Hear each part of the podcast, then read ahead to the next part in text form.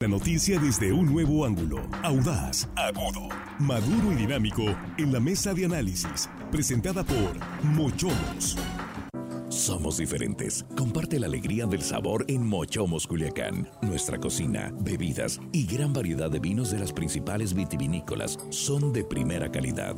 Para convivir o negociar, vive la experiencia Mochomos. Riqueza sonorense. Reserva al 6671 466622.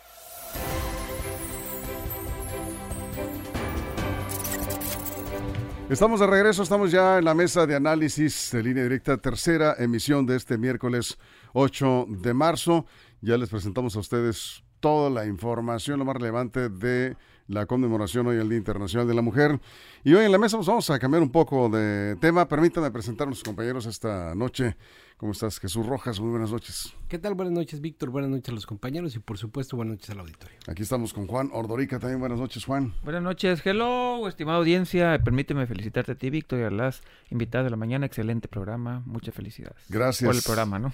Muchas gracias. El, sí, sí, la verdad es que estuvieron muy bien las compañeras invitadas esta mañana. Armando Ojeda, ¿cómo estás? Buenas noches. Muy buenas noches, amigo Víctor Torres. Estamos listos para empezar cuando tú lo digas, amigo. Gracias. Bueno, pues rápidamente vamos a este tema. Se presentó una iniciativa para eh, modificar la ley orgánica de la Universidad Autónoma de Sinaloa. Sorpresivamente, diputados de cinco partidos, bueno, nada más por decirlo más fácil, con excepción del De todos partido- menos del PAS. Todos menos del el PAS, que el PAS pues trae su propia agenda. Sí, bueno, pues no ha terminado la polémica del, con el tema de la Ley General de Educación, la Ley de Educación eh, Superior de Sinaloa, el tema de la autonomía universitaria, cuando llega esta iniciativa con el respaldo de casi todas las fracciones parlamentarias, con excepción del PAS. El escenario, pues, podría complicarse más. Ahora viene eh, la lucha por la vía jurídica. Ya se presentaron algunos recursos, eh, por ahí se han eh, manifestado algunos al respecto, pero bueno, vamos abriendo la mesa con eso. Sí, yo creo que va a continuar este... Va para largo, ¿no? Sí, este escenario de confrontación va a continuar durante tal vez meses, no sé cuánto más, pero bueno, al final de cuentas el partido sinaloense, que tiene un número de ya no sé cuántos diputados le quedaron, porque entraron con ocho o nueve legisladores y después fueron dejando las filas o las bancadas del de, partido sinaloense y se pasaron a Morena y al final no sé si quedaron con cinco o seis legisladores que entiendo solamente son los únicos que no están transitando en esto. Entonces, al final de cuentas, por número, pues va a terminar esto por legislarse.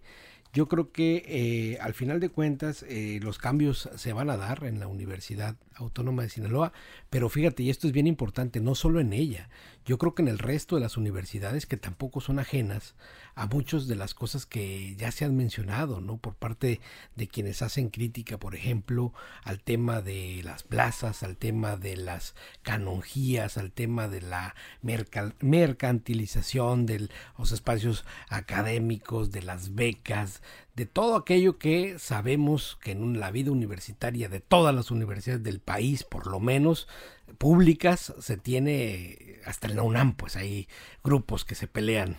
Eh, pero la diferencia, creo, y aquí es algo muy importante, es que cuando los mecanismos son claros, están normados, regulados y la propia institución tiene esos mecanismos para llevar a cabo eh, todas las, por la, todas las diferencias por la vía de la institución, pues entonces es como se van eh, reduciendo los sesgos. Eso es, Juan. Sí, ahorita hay una controversia por un amparo que presentó la Universidad Autónoma de Sinaloa en contra de esta ley de educación superior. Y hay una controversia ahí jurídica legal. Por ahí el, el presidente de la Junta de Coordinación Política, si es presidente o cuál es el cargo, si es... El, el- ¿Ya quién? Eh, Feliciano Castro, Sí. ¿eh? si es presidente de la Junta de Coordinación presidente del. Congreso. Eh, sí. Él dice que no hay tal amparo. La Universidad Autónoma de Sinaloa, a través de su rector, dice que sí hay un amparo. Lo que sí es un hecho, no me ha tocado ver el amparo, lo busqué, lo revisé, no lo encontré. En caso de existir un amparo, lo que sería es no encontrar la ley. Seguramente, y por lo que alcancé a leer en los en las declaraciones, solamente es no el amparo no va al fondo del asunto, solamente es por el momento detiene las eh, sería detiene lo que la ley está mandatando, ¿no? Entonces, en ese sentido ambas partes tienen razón. El amparo no echa atrás la ley, solamente detiene por un tiempo determinado, sin ver el amparo cuánto tiempo fue, hasta que seguramente se define el fondo del asunto, pero no, no aplicarían, según lo que dice el rector, la, la ley de educación superior hasta que no se resuelva formalmente todo, todos los litigios que traen. Se vienen procesos jurídicos y judiciales bastante largos, bastante tediosos, bastante complicados y hasta aburridos. La parte política, pues vamos a seguir viendo cómo el PAS, por un lado, el Partido de Acción Nacional, perdón, el Partido, el Partido Sinaloense y el gobierno del Estado van a llevar eso también a la arena política y la parte jurídica, la Universidad Autónoma de Sinaloa, es una lucha de pronóstico reservado. Vamos a ver, ya ahorita en estos momentos, pues ambos, ambos actores ya están en la arena. Eso es Armando. Pues ya está la ley orgánica de la UAS en manos de los diputados, la van a, pues, analizar y a, darle curso, pero tengo entendido que antes tiene que llevarse a cabo una consulta eh, Así es. A, través de los órganos de, de, gobierno de la propia universidad y bueno, a raíz de, de ello tendrá que derivarse ya la aprobación de esta nueva ley orgánica de la UAS. ¿qué, ¿qué, contempla la ley orgánica? Porque dicen, bueno, se acaba de aprobar una ley general de, educación eh, para el estado de Sinaloa y ahora la ley orgánica de la UAS, ¿hay, coincidencias o no las hay? Pues sí, yo, yo, yo veo coincidencias en una y otra porque ¿qué busca esta ley orgánica? Democratizar los procesos de toma de decisiones al interior de la universidad para que el Consejo Universitario, el Consejo Técnico pues este sean los encargados de regular eh, la situación que prevalece Ya es así. Ya es así. Eh, precisamente hacia allá va la, la, la esta, ley orgánica de la UAS. Pero ya es sí, así. Sí, la van a reformar para evitar que se abrirla, abrirla más, pues. Y luego viene también garantizar los derechos a la educación de calidad, en especial para los estudiantes de nuevo ingreso. ¿Qué quiere decir esto?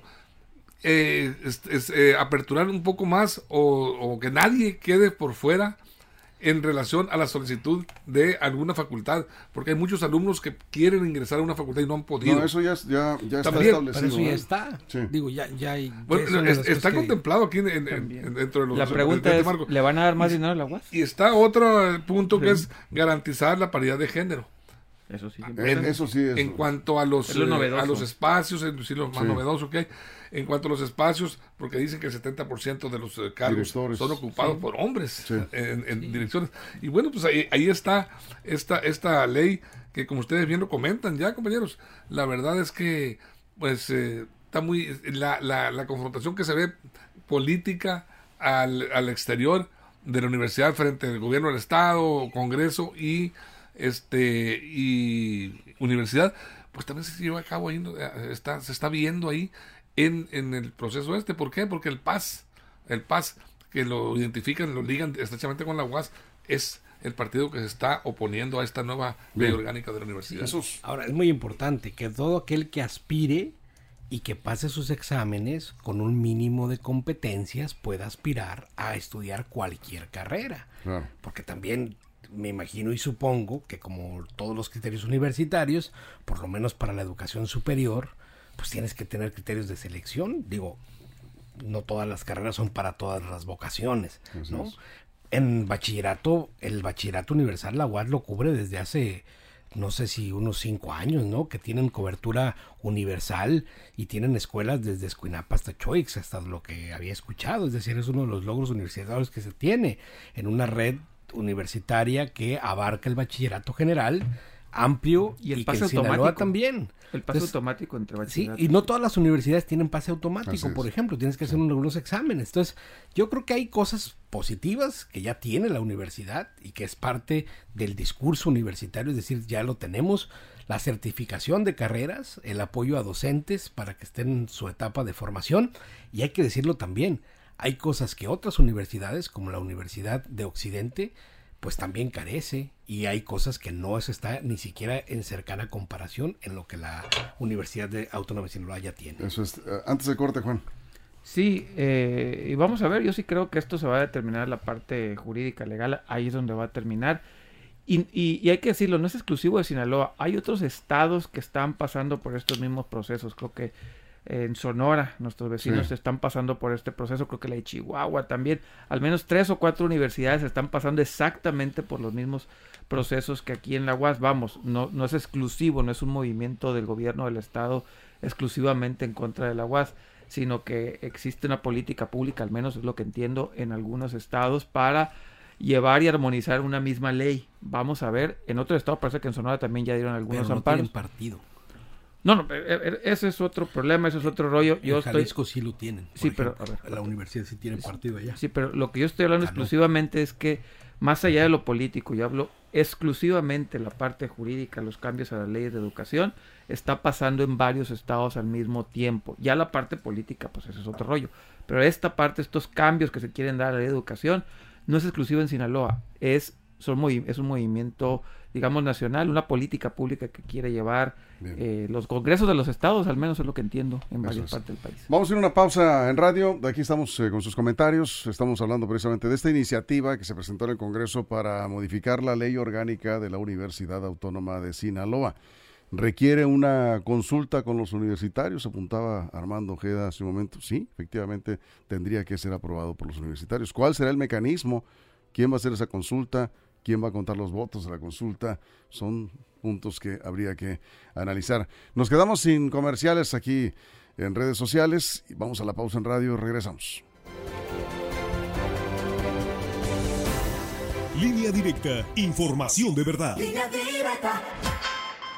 Bien, aquí seguimos Armando y en medio de todo esto, pues ayer se dio una gran polémica con lo de eh, la representación en Sinaloa de este movimiento, ¿no? Que apoya las aspiraciones de la corcholata, una de las corcholatas de Morena para la presidencia de la República, Adán Augusto López que siga López que nombraron nuevo coordinador, que, siempre no es nuevo, que hay dos y luego que siempre sí hay uno. ¿Cómo está el asunto ahí? Sí. Yo creo que esta es una extensión de lo que Pero en tres, cuatro horas llegaron eh, tres, cuatro versiones. Sí, esta situación que se presentó con el diputado Ambrosio Chávez, diputado local Ambrosio Chávez, eh, presidente de la eh, Comisión de Puntos Constitucionales, Sí. Ambrosio Chávez de Momuche eh, es nombrado coordinador estatal del grupo de activistas que siga López, o sea, en apoyo de la candidatura de Adán Augusto López, el secretario de Gobernación Nacional. Corcholata. La corcholata, una de las tres corcholatas del presidente López Obrador. O cuatro, si es que se, también se incluye a, Ricardo Monreal. Y bueno, este, lo interesante fue que bueno, presentan a Ambrosio Chávez como coordinador estatal de, ese activismo que se va a generar. Y por supuesto, Ambrosio Chávez es de los hombres de mayor confianza del gobernador del estado, históricamente, no de ahora, de, la elección esta. Siempre, por muchos años, eh, Ambrosio ha sido el hombre cercano al gobernador, amigo de él, aliado político, un hombre leal con el gobernador, hay que decirlo. Pero lo interesante fue que inmediatamente el, el, el, este presidente del PAS, fundador del PAS, Héctor Menezo Cuen. Héctor Menezo Cuen, eh, pues inmediatamente le da la bienvenida a Ambrosio Chávez y le dice bienvenido a nuestro grupo, vamos a fortalecer el movimiento. Se suponía que Ambrosio venía a sustituir a, Héctor Menecio Cuen en esta responsabilidad de carácter político electoral. Sin embargo, la postura y el anuncio que hace en el Congreso Cuenta dice, no, yo sigo aquí. Ya somos dos. Ya somos dos. Y eso donde controla, la gente se, se, generó la gran controversia. Pero luego un tweet de la organización a nivel nacional donde dice que este, le da el cargo de coordinador a Ambrosio Chávez. Arturo Ávila, el titular de enlace de, la Secretaría de Gobernación con, los estados. Y luego el gobernador dice, pues podrían ser dos, yo no sé, eso es un asunto de Adán Augusto, Jesús. No, y Adán Augusto, Augusto, ¿no? Pues que sean dos, que tres, cuatro, más, cinco, veinte, los que sean.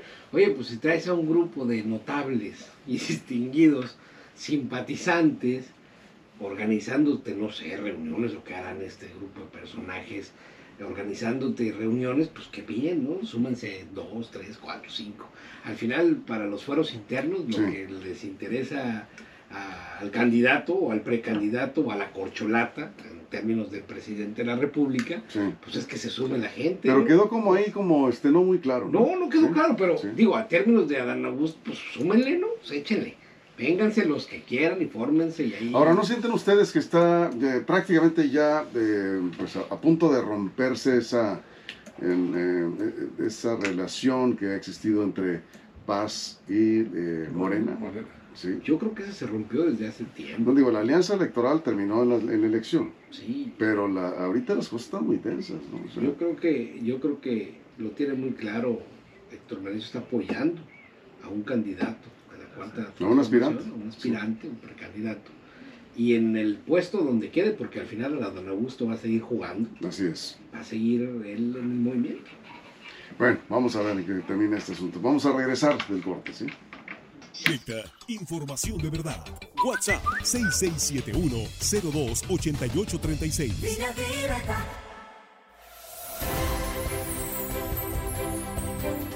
Bueno, acá en el corte, en redes sociales, estábamos hablando de otro tema, no tiene nada que ver, digamos, estrictamente con la ley orgánica de la universidad, sino con la política, con este tema de Ambrosio Chávez, que lo nombran eh, nuevo coordinador del grupo que apoya las aspiraciones de Adán Augusto López, que siga López, se llama este, este grupo a nivel nacional, que promueve las aspiraciones a la presidencia de la República del secretario de Gobernación. Héctor Mauricio Cuen, ya lo explicaba Armando, para los que están en radio, pues, en redes sociales dijo ayer, pues bienvenido Ambrosio, ya somos dos, aquí vamos a, echarle ganas. Luego, este, este, un representante de la cuenta de Twitter de esta organización dijeron, pues Ambrosio es el nuevo coordinador. El gobernador le preguntaron de nuevo al gobernador Rocha Moya, dijo, bueno, pues eso lo tendrá que decidir ahí el grupo que apoya a Dan Augusto. Pueden ser los dos, ya que lo decía, no es un asunto que tenga que ver el gobernador. Hasta ahí. Entonces es uno, es dos, pues ya no sabemos cómo quedó finalmente. Bien, volviendo al tema, aquí hay comentarios. Ya tengo la ley orgánica, está interesante el método que propone. Ahorita se los Para la elección de rector, sí. sí. porque ese es el tema de fondo, ¿no? A ver, aquí dice, eh, eh, como siempre, saludos a la mesa, excelente. Javier Carrillo dice, ¿la UNAM está regulada por el gobierno o es autónoma, autónoma? Autónoma, autónoma. Pues es autónoma, ¿no? sí todas las universidades autónomas. Y no pues, tiene voto abierto para el estudiantado. Tienen su propio gobierno, ¿no? No. Para elegir el consejo, para elegir los consejos universitarios. Pero es un voto directo para elegir al rector, ¿no? Al rector no, pero para elegir al consejero, eh, al consejero, sí. A los tampoco la segunda universidad más grande del país, la de Guadalajara, tampoco tiene voto directo para, para No, voto directo para elegir al rector, no. Yo creo que nadie tiene. Es que sería complicadísimo, carísimo además. Sí, pero bueno, eh, bueno eso lo van a decidir los universitarios. ¿no? Eh, acá también nos eh, comentan, dice, de acuerdo, la UAS tiene otras cosas que otras escuelas no, otras universidades no, como maestros sin títulos, por ejemplo, dice. En la UAS todos los maestros tienen título. No, ahí me tocó uno que no. No, en la corte, en la corte tenemos magistrados sin título. Entonces, ah, nada más para empezar. Jesús Medina, eh, no ocupan consulta de los universitarios porque los están obligando a firmar consultas y a los estudiantes, hablen claro, por favor, dice. ¿no? Bueno son comentarios y con mucho gusto. Jesús Medina. ¿Dónde nos eh, quedamos? Armando. Armando, vamos ah, contigo. Sí, sí. Del tema, ¿no? De la ley orgánica, sí. Bueno, eh, eh, la, realidad de las cosas es, muy clara aquí. La ley orgánica de la UAS, la ley de educación superior del estado de Sinaloa, que se acaba también de publicar, la publicó el, el gobernador, están avanzando. Pero en, ambos casos tendría que haber sido una consulta primero. Del, no, eso se tiene que hacer. Sí, tiene, pero, pero ¿por qué transita al revés? se supone que pues, es que el Congreso puede recibir iniciativas y en todo caso pues, sí. inicia proceso legislativo. Bueno, eh, eh, eso creó alguna controversia, una situación. Pero mm, siendo claros, como nos, nos lo pide el, el Radio Escucha, que amablemente participa aquí con su comentario, la realidad de la cosa es muy clara Aquí lo que se busca es quitarle el control absoluto que ha tenido por años Héctor Merezo Conojeda en la UAS. Ha sido un, hombre que ha controlado y no, no, no ha hecho, no vamos a señalar que ha hecho muy malas cosas. Ha hecho buenas reformas, ha avanzado la universidad, la ha colocado un buen nivel académico de aceptación.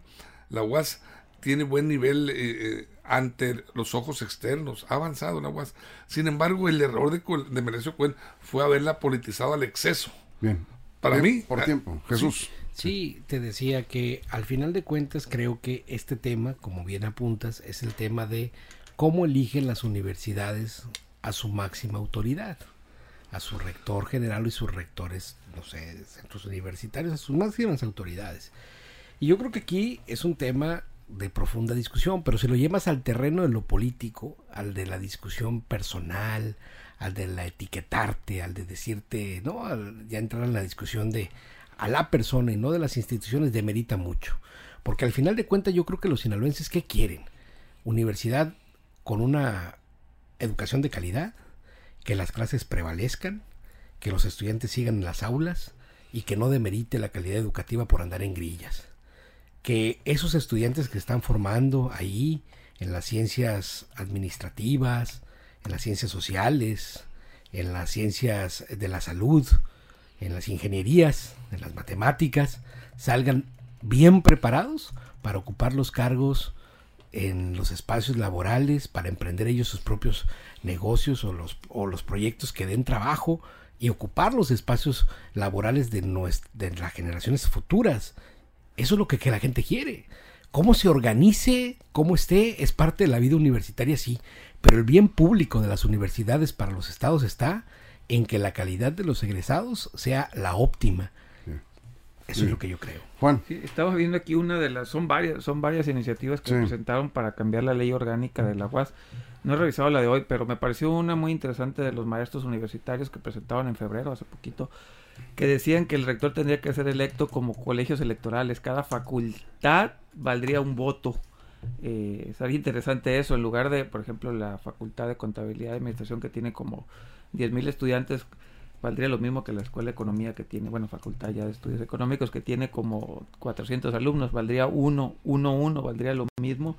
Eso está interesante, se me hace, ahí sí quitas, digamos, la parte esta de las campañas políticas. Yo creo que se tendría que, bueno, aunque ya está aprobada los cambios a la ley orgánica, tendría que llegarse a puntos, a puntos intermedios. Está muy complicado volver a lo que teníamos antes, porque son buenas intenciones decir, bueno, que no hagan campaña. Al final del día sabemos que cuando hay intereses siempre va a haber campañas. Tal vez en la primera elección que tengamos no habría, pero en las próximas sí. Entonces tendremos que buscar una ley orgánica que esté acorde a los nuevos tiempos y no regresar a lo que fue finales de los 80, 90 y principios de los 2000, que en verdad eran verdaderas, verdaderas bacanales de campañas políticas. Eso es, pues estamos llegando al final, 30 segundos, cerramos Armando. Pues es lo que se está buscando, precisamente, este, regular las, las campañas terminar con ese tipo de, de fiestas eh, que se, en que se generaban en las preparatorias, en las facultades, eh, eh, haciendo campaña para uno y otro candidato.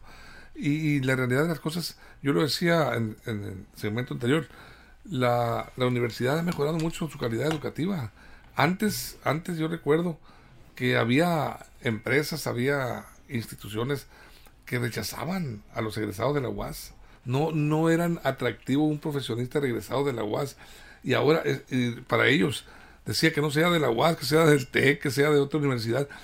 A, ese grado llegaba el descrédito. Hoy Digamos son, hoy son eh, este, bien canalizados, bien aceptados los universitarios. Digamos entonces, Jesús, cerramos contigo 30 segundos, que el reto sería eh, conservar eh, el, conservar y mejorar la sí, claro, pero por lo menos conservar, digamos, esta de política de mejoramiento constante en lo académico. La universidad da un salto importante. Que lo lleva, y, ¿eh? Eh, en un, eh, cumpliendo un proceso de democratización interna de la universidad. Y transparencia en el gasto, no solamente la UAS, porque también, insisto, está la otra universidad, la, la Universidad de Occidente, que también tiene graves Hoy le preguntaron a la rectora de la Universidad Autónoma de Occidente su opinión y sacó la mano izquierda de todas las tablas y dijo, no hemos sido notificados. La Virgen me habla. No hemos sido notificados de esa ley. En cuanto, en cuanto tengamos el documento, ya daremos la opinión. Bueno la política. También en Pachuca se aire. Eso, Nos vamos, Jesús, muchas gracias. Gracias, Juan. Gracias, Armando. gracias. Gracias a nombre de todo el equipo, toda la producción, en todo el estado. Muchas gracias, compañeras, compañeros. Y por supuesto, gracias a usted por su compañía. Si lo permite, Dios mediante, mañana, sí, lo esperamos a las 6 de la mañana con más noticias en línea directa. Pásela bien. Línea directa, información de verdad. Línea directa.